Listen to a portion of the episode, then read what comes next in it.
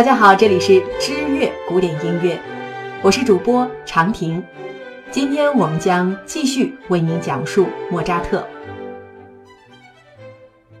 把莫扎特补齐，这是一个很奇怪的标题。之所以把标题定为这个，是因为在其他的专题系列当中，我们也讲述了很多关于莫扎特的故事。这里我们要做一个查缺补漏。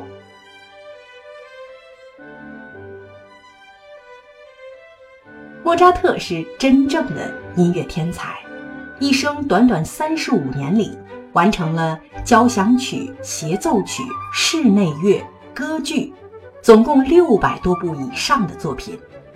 他与海顿同为确立古典乐派最重要的里程碑。莫扎特的父亲雷奥伯德·莫扎特是萨尔斯堡大主教礼拜堂的副乐堂长。小莫于1756年生于萨尔斯堡，三岁开始就展露出了惊人的音乐天赋，只听一遍就能够将刚才的旋律在古钢琴上一音不差地演奏下来。父亲为了向世人展现自己这位天才儿子，四岁开始就命令他和年长自己五岁的姐姐南尼尔一起系统的来学习古钢琴。很快。简单的教材就变得多余，必须要用更难的乐曲才能够喂饱他。五岁，小莫开始学拉小提琴，进展的速度与学古钢琴一般无二。莫扎特很早就开始尝试作曲，第一首作曲编号为 K 一 G 大调小步舞曲，K 是开赫尔所整理的莫扎特作品的编号。不过，最近又发现了更早的作品，C 大调行板等四首。父亲得意洋洋地带着莫扎特和姐姐南尼尔在欧洲各个皇室之间游历着，人们都被莫扎特这种千年不遇的早慧深深震撼。在维也纳郊外新布伦行宫，为奥国皇帝弗朗兹一世。和皇后玛利亚·泰勒莎演奏之后，幼年的莫扎特就深得皇后的宠爱。莫扎特幼年时留下了很多轶事，他敢跳上玛利亚皇后的双膝，在皇后脸颊上亲来亲去；他敢在玛丽公主的闺床上耍赖，稚嫩地说：“除非我长大之后你嫁给我，否则我就不起来。”当然，这位玛丽公主后来没有嫁给莫扎特，而是远嫁法国，最后在法国大革命时期被送上了断头台。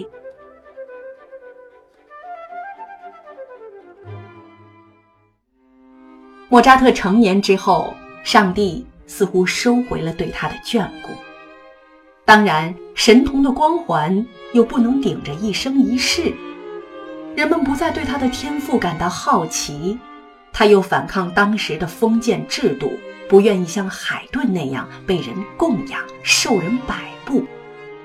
为了自由，为了自己真正想要的艺术，他必须如此高效地进行创作，以换取微薄的稿费来维持生计。这也是他为何能在短短三十五年人生中写出六百多部作品的原因之一。一七九一年，一位身穿灰袍的人登门造访，拜托他创作一部安魂曲。当时莫扎特的身体每况愈下，反而觉得这部安魂曲是在为自己所写的。所以一开始就抱着异常严肃的态度来进行创作，无奈终因体力不支，未能完成就撒手人寰。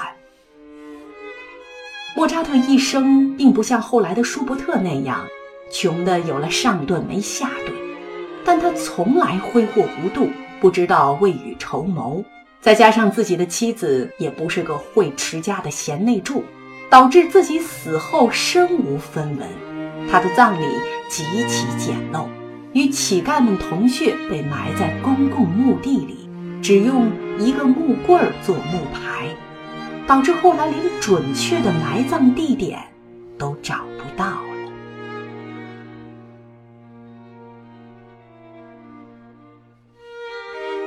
莫扎特一生最伟大的三部交响作品是在他去世前三年内完成的，第三十九号、第四十号、第四十一号。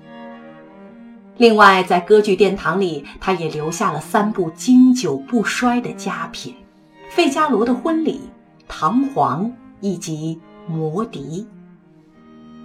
莫扎特的交响曲，我们会在《古典音乐意外史》里详细的为您讲述。小莫的歌剧作品，我们已经在五十二部值得听的歌剧系列里推送过，在这里呢，我们就不重复费口舌。D 小调钢琴协奏曲第二十号，K 四百六十六，约三十六分钟。小莫的时代。作曲家往往兼职做演奏家，诠释自己的作品自然是自己最拿手。协奏曲是最能够体现作曲家炫技的创作曲式，所以在面对协奏曲创作的时候，他们往往更加认真，一般会用大调来创作。莫扎特的二十七部钢琴协奏曲中，二十五部都是大调作品。只有两首是用小调写成的。D 小调钢琴协奏曲是他这个系列里的第一首，于1785年在维也纳创作完成，次年首演。由于彩排比较仓促，没能够和管弦乐队合排，首演略显晦涩，算不上成功。不过这部曲子的价值不言而喻。贝多芬聆听过之后，曾经说：“我写不出这样优美的旋律。”还亲自为此曲第一、第三乐章写过华彩乐段。这首作品可以说是杰作中的杰作。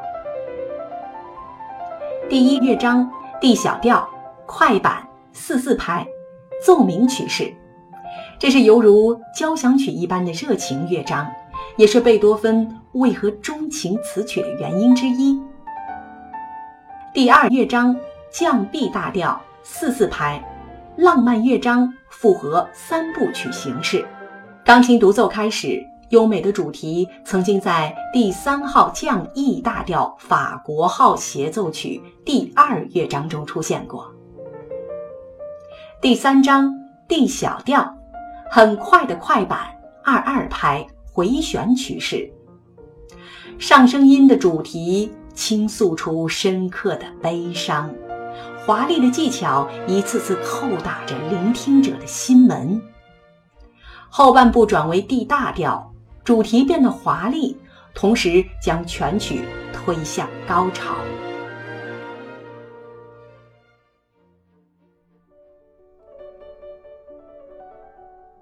D 大调钢琴协奏曲第二十六号加冕，K 五百三十七。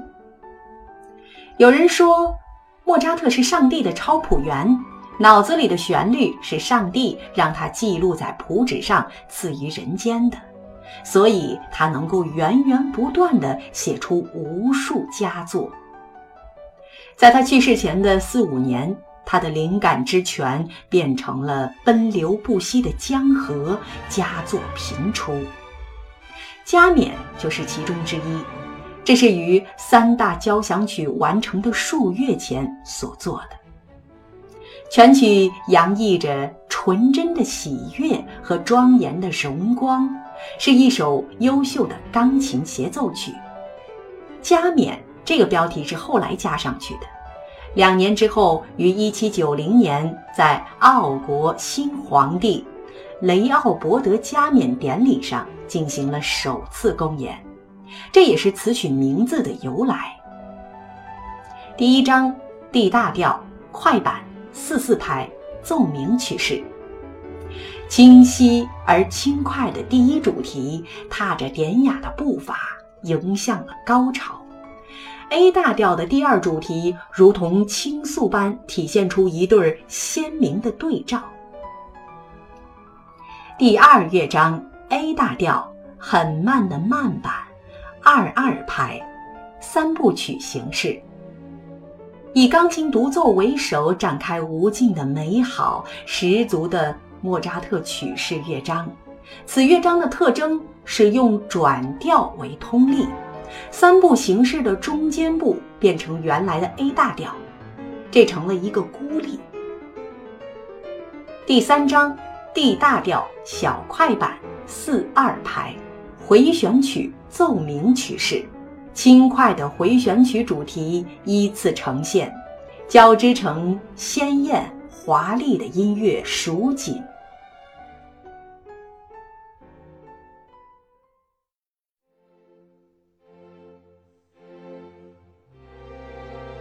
C 大调长笛与竖琴协奏曲，K 二百九十九，约二十八分钟。这是纪念莫扎特巴黎时代必须要提及的作品之一。